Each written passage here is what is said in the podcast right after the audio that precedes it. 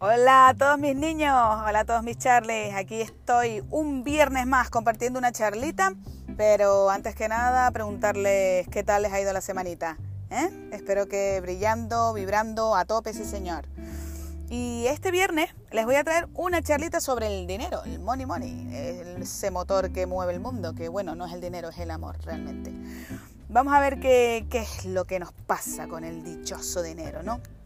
Cada uno tiene un concepto de lo que es el dinero ¿no? y sus utilidades, pero eso está claro y, y algunos el tema de, hablar, eh, hablar sobre el dinero no, no, les supone ninguna incomodidad, pero para la gran mayoría, y, la, y, eso es una gran verdad, y es que cada vez que sale la palabra dinero en nuestras vidas, pues nos ponemos un tantito ñoños, un tantito incómodos, ya sea con frases del tipo, a mí me da igual el dinero, cosa que no creo que sea cierta, ¿no? O ya sea para decir el dinero no es lo más importante, prefiero tener salud y frases como por el estilo, ¿no? Me gustaría empezar por el principio, porque si yo, eh, ya saben que estas charlas pues van sobre mí, ¿no? Y bueno, las comparto con ustedes. Entonces yo, que he sido bastante desastre con el dinero, pues me, remonto a mi infancia, ¿no?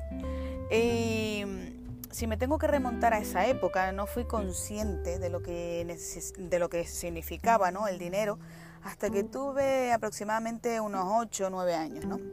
Mis padres la verdad que nunca me dieron una paga de esa o lo de la paga semanal ni nada por el estilo. Yo la verdad que tampoco la necesitaba porque mi vida consistía en iba al cole de lunes a viernes y el fin de semana intentar ganarle todo el tiempo que pudiera al reloj. Eh, yo veraneaba en, en un pueblo eh, de pescadores y ahí tenían mis padres una casita y ahí es donde tenía mis, amigos y mi mente creativa.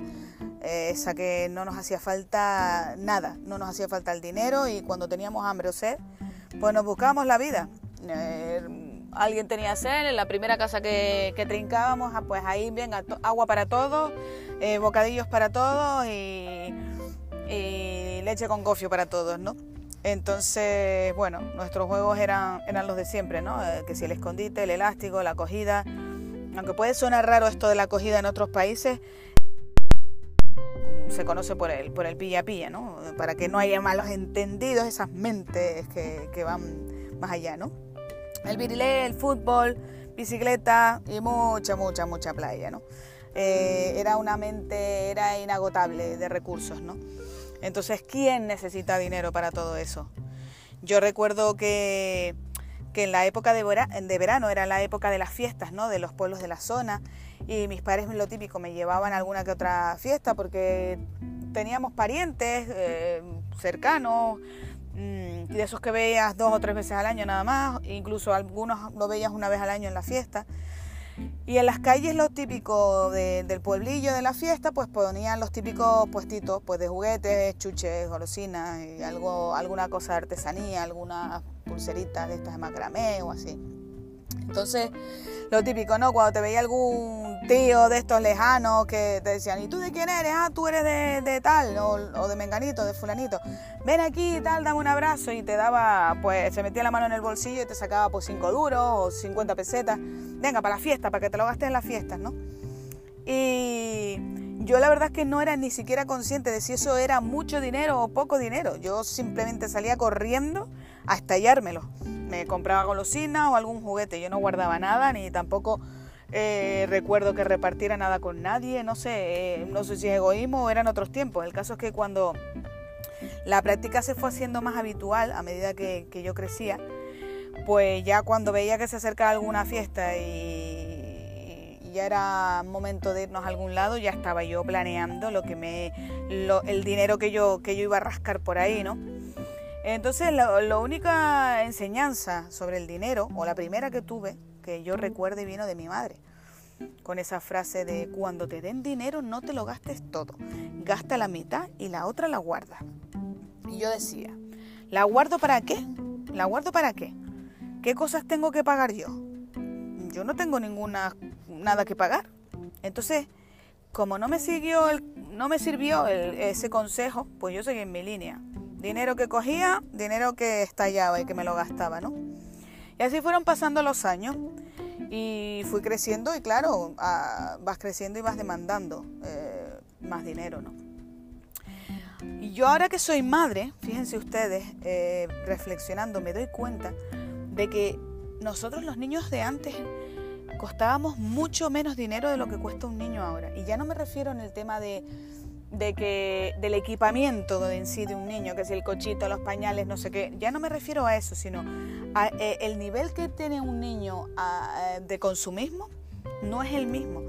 Porque ahora el entretenimiento de los niños lo pagamos. ¿Por qué? Porque los niños no tienen ninguna creatividad, no se buscan la vida como nos la buscamos nosotros. Con todo se aburren. Entonces ahora toda la creatividad, me llevas a un parque de estos infantiles, pum, a pagar. Me llevas al cine, me llevas a, esto para saltar, me lleva, mm, son las fiestas de los pueblos y idem de idem, que si los cochitos, que si, eh, no sé, eh, cuesta más caro eh, el entretenimiento de un niño que el que costaba antes, pienso yo, ¿no? Bueno, a lo que iba, que yo llegué a la adolescencia y seguí sin tener ningún tipo de carencia económica no es que mis padres me compraran todo lo que quisiera, que bueno, era hija única y, sí, pero, pero mi madre era de esas que me decía que, que, me las tenía que ganar, las cosas tenía que ganármelas, ¿no? Era un quid pro quo, pero casi siempre la verdad que acababa consiguiendo todo lo que, todo lo que quería, ¿no? Entonces, eh, mi madre seguía R que R con el mismo consejo. No te gastes todo, guarda algo, lo típico cuando empezábamos ya a ir al cine, que nos daban 500 pesetas, pues 500 pesetas que yo me estallaba. Que si la entrada, que si chucha, que si... yo no llegaba, no recuerdo llegar con nada a casa. Y yo seguía igual y mis amigas creo que también. Tampoco estoy segura de si a ellas también les daban el mismo presupuesto que a mí. Pero vamos, ahí todo el mundo pagaba lo suyo, nadie decía, venga, se divide entre tanto o hacemos una vaca, no, allí cada, persona tenía su cartera, cada uno se pagaba lo suyo y, nadie decía, pues no tengo o compartimos o lo que sea. Entonces, bueno, eh, yo mm, empecé a suspender y mi madre, para que supiera eh, lo que me esperaba si no estudiaba, pues me obligó a ir a trabajar en el negocio que tenía mi padre, ¿no? Iba por las tardes al negocio que tenía mi padre y era una librería. Y así ella pensaba que yo entendería lo que cuesta ganar el dinero, pero no funcionó, porque yo me lo pasaba bien. Y mi padre la verdad que como era, mi padre ha sido siempre un pan de Dios y no era tan exigente como mi madre, pues yo la verdad iba a la librería y me ponía a despachar, me gustaba el rollo de de, la caja, del cambio, del dinero, y la verdad que no, no fue ningún trauma para mí, ¿no? Entonces tampoco hubo cambios en mi relación con el dinero. Pero sí que apreté las tuercas para, para estudiar, porque la verdad es que, mm, aunque me gustaba ir, prefería salir y jugar con mis amigos, ¿no? Que estar trabajando. Entonces, bueno, pasaron los años y la verdad no fue hasta que me fui a vivir un año al extranjero y luego cuando conseguí mi primer trabajo, que, yo fui consciente, ¿no? En la importancia que tiene el dinero. Pero nadie habla de dinero. O sea, la gente con la que te rodeas no, no hablan de dinero. La gente esconde muchísima información. Nadie te, te dice de forma tranquila cuánto dinero gana. Eh, nadie te dice eh, con normalidad cuánto le ha costado una casa, cuánto le ha costado el coche.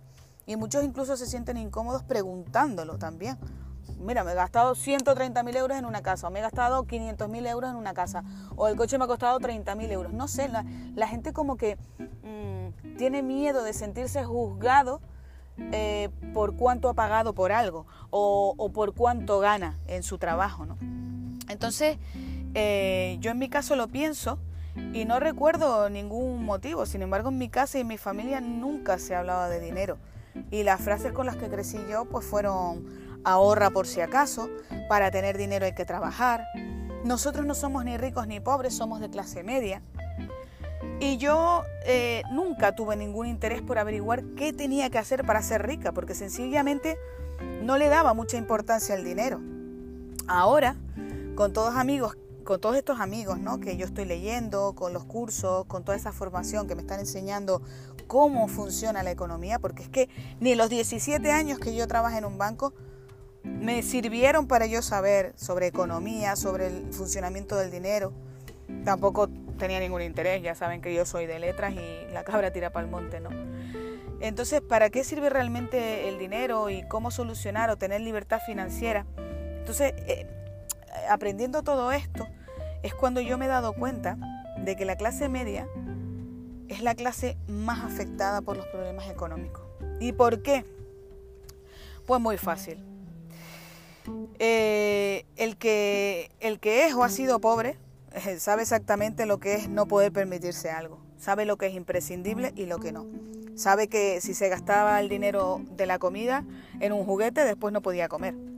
Los pobres no es que no piensen en dinero, sencillamente no lo tienen y punto. O sea, ¿para qué voy a pensar en el dinero? Es que no lo tengo. El rico, sin embargo, nunca pensó en si le faltaría o no para comer, porque eh, siempre tuvo una fuente inagotable de ingresos. Y desde pequeño se habló en su familia de dinero como, como algo normal, no como escasez, sino incluso como la abundancia, ¿no? No fue un tema tabú. Desde pequeño esa mentalidad de emprendimiento para generar riqueza le vino ya de serie. Pero ¿qué pasó con la clase media? Pues que no tuvimos esa sensación de escasez por estar pasando una necesidad como el pobre, pero tampoco tuvimos esa sensación de abundancia, de tenerlo todo, como le pasó al rico. Porque nuestro día a día pasaba sin necesidades y de vez en cuando, cuando se podía, nos dábamos un capricho, ¿no? El pobre tiene claro, o sea, el pobre tiene un par de zapatos para todo, le molesten o no, le peguen con la ropa o no, le sirvan para hacer deporte, para ir a una fiesta, sabe perfectamente que esos son los únicos pares de zapatos que tiene. El rico también lo tiene claro, porque dependiendo de la situación tiene disponible un par de zapatos. Si va a hacer deporte tendrá un zapato deportivo, si va a una fiesta tendrá un zapato elegante y etcétera. Pero ¿y el de la clase media? El de la clase media no sabe nada. Eh, el, de la clase, eh, mm, el de la clase media vive en la indecisión, en la indecisión, en la ignorancia, ajeno a todo lo que sucede. Sabe que tiene zapatos, pero nada más, no sabe cuáles tiene y cómo tienes que utilizarlos. Está siempre a merced de la situación. Entonces lo primero que tenemos que hacer para cambiar todas esas creencias que tenemos sobre el dinero es convencer a nuestra mente de que esas creencias no son correctas. Ya les, ya, yo ya les he contado un montón de veces que es imposible luchar contra, contra nuestra mente pero sí que podemos engañarla y convencerla. Así que vamos a buscar razones por las que queremos tener más dinero, ¿no? Por la que es bueno el dinero, por la que nosotros necesitamos y, nuestra, en nuestra vida necesitamos el dinero. Y el primer paso que tenemos que dar es tener muy claras las razones por las cuales se quiere lo que se desea. Les digo una cosa, la gran mayoría de las personas que digan, yo no necesito dinero, yo lo que quiero es salud o algo por el estilo, o así estoy bien, con letras mayúsculas, miente, miente. Hay muchísimas razones por las cuales tener dinero es una gran bendición. Y no solo en tu vida, sino en la de tu entorno, en la de tu familia y en la, en la de tus seres queridos. Por ejemplo, la tranquilidad. Párense a pensar. Está claro que todo el mundo dice, el dinero no da la felicidad. Y la mayoría de los que dicen eso, o los que decimos eso, porque yo también lo decía, lo hacíamos para justificar que no tienes dinero, para justificar que eres pobre, no pobre eh, de pasar necesidad que no tienes para comer, sino pobreza de no poder hacer lo que te salga de ahí, lo que te apetezca. Y es cierto que el dinero no da la felicidad, pero es que la pobreza, la pobreza tampoco la da. Y lo que diferencia a aquellos que tienen dinero de los que no lo tienen es el dinero, porque el dinero te da tranquilidad.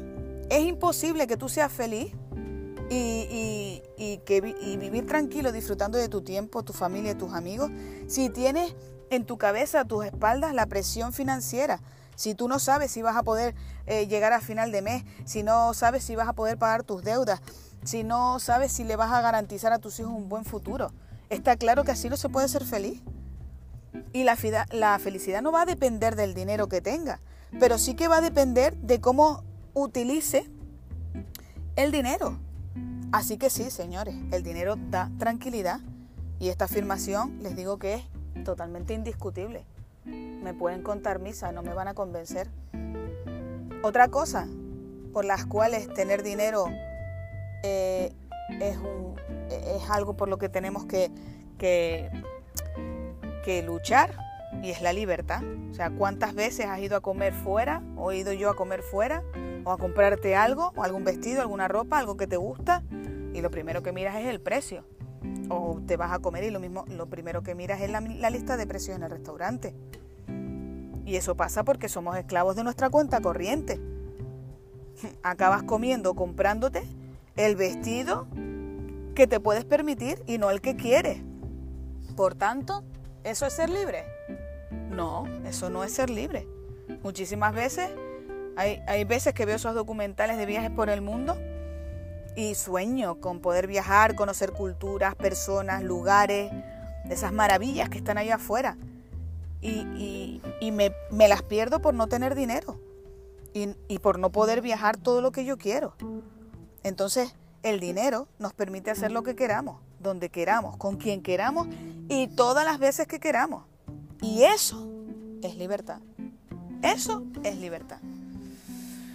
Entonces, eh, otra de las cosas que nos da el dinero es mejorar eh, mi estado de vida. Es decir, está claro que si, si tengo más dinero, mi calidad de vida también mejora.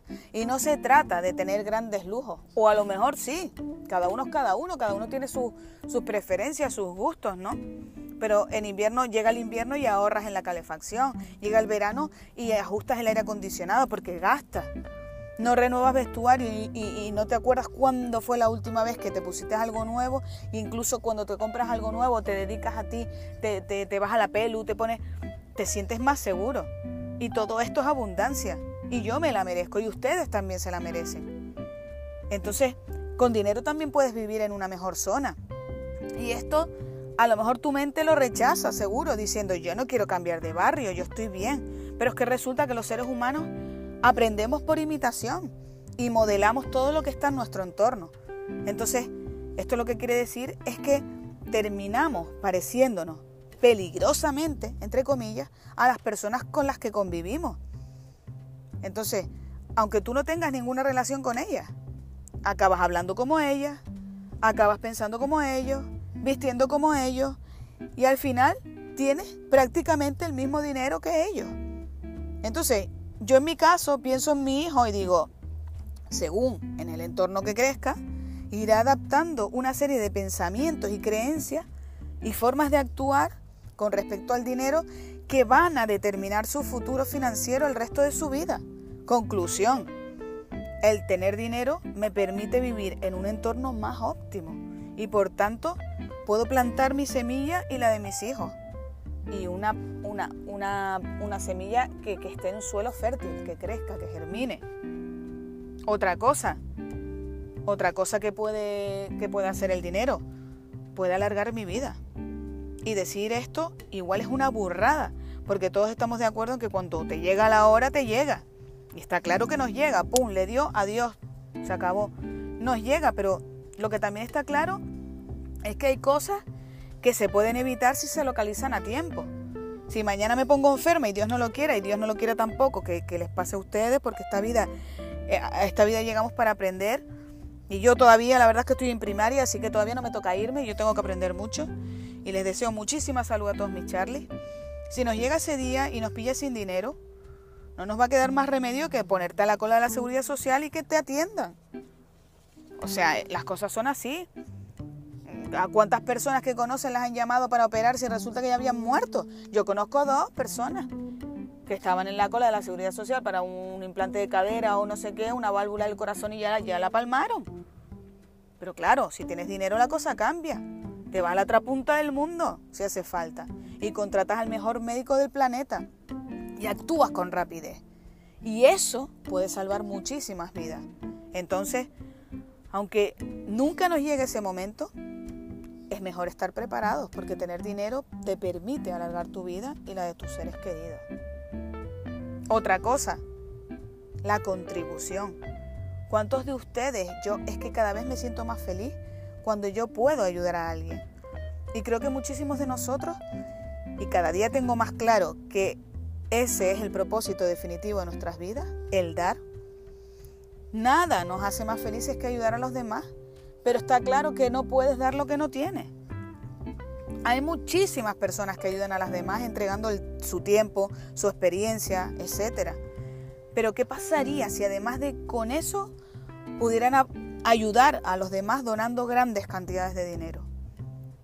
Hay una ley que nos enseñó Jesús de Nazaret y aquí que nadie piense eh, que si la religión y que si demás, yo soy religiosa, yo creo en Dios, ¿vale? Pero eh, Jesús de Nazaret mm, es un maestro, no tiene nada que ver con, con ser religioso, creer en la iglesia. La iglesia es algo que inventaron.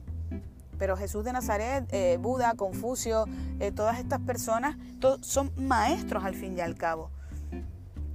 Y, y Jesús de Nazaret como maestro, la ley que nos dijo fue que amarás a tu prójimo como a ti mismo, pero no más que a ti mismo. O sea, da el 10% de tu tiempo, el 10% de tus conocimientos o el 10% de tu dinero. Es algo maravilloso. Y la sensación te hará querer dar más. Y querrás tener más. Con lo que si quiero dar 10 mil euros, yo tendré que ganar 100 mil. Si quiero ganar 100 mil, tendré que ir a por el millón. Pero está claro que yo no podré dar lo que no tengo.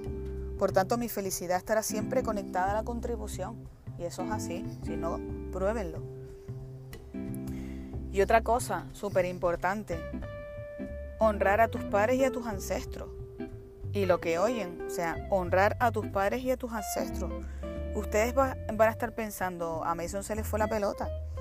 Pero no, y mis padres quizás no lo han hecho todo lo bien que, deberían conmigo, porque sobre todo yo con mi madre he tenido conflictos muchísimos años de mi vida. Pero lo hicieran bien o mal, una cosa es cierta. Yo estoy aquí charlando con ustedes gracias a ellos. Entonces, eh, el, primero, el primero es por haber nacido. Eso fue un acto de generosidad súper grande. Y en mi vida es una gran oportunidad de hacer algo grande, de aprender, de convertirme en mi, en mi versión mejorada, o sea, en mi mejor versión. Y todo eso yo se lo debo al bendito día que mis padres quisieron tener un hijo. Y en segundo lugar es que si por las decisiones o creencias malas sobre el dinero, ahora tú tienes o has crecido teniendo problemas económicos, eso es maravilloso porque todo eso hizo que tomaras la decisión de cambiar las cosas. Cuando ya nos ha dolido lo suficiente, es cuando tomas la decisión de cambiar las cosas. A mí me pasó. Por tanto, la mejor herencia que, que, yo le puedo dejar, que le podemos dejar a nuestros hijos y seres queridos, no es dinero, sino la creencia que nosotros tenemos acerca del dinero.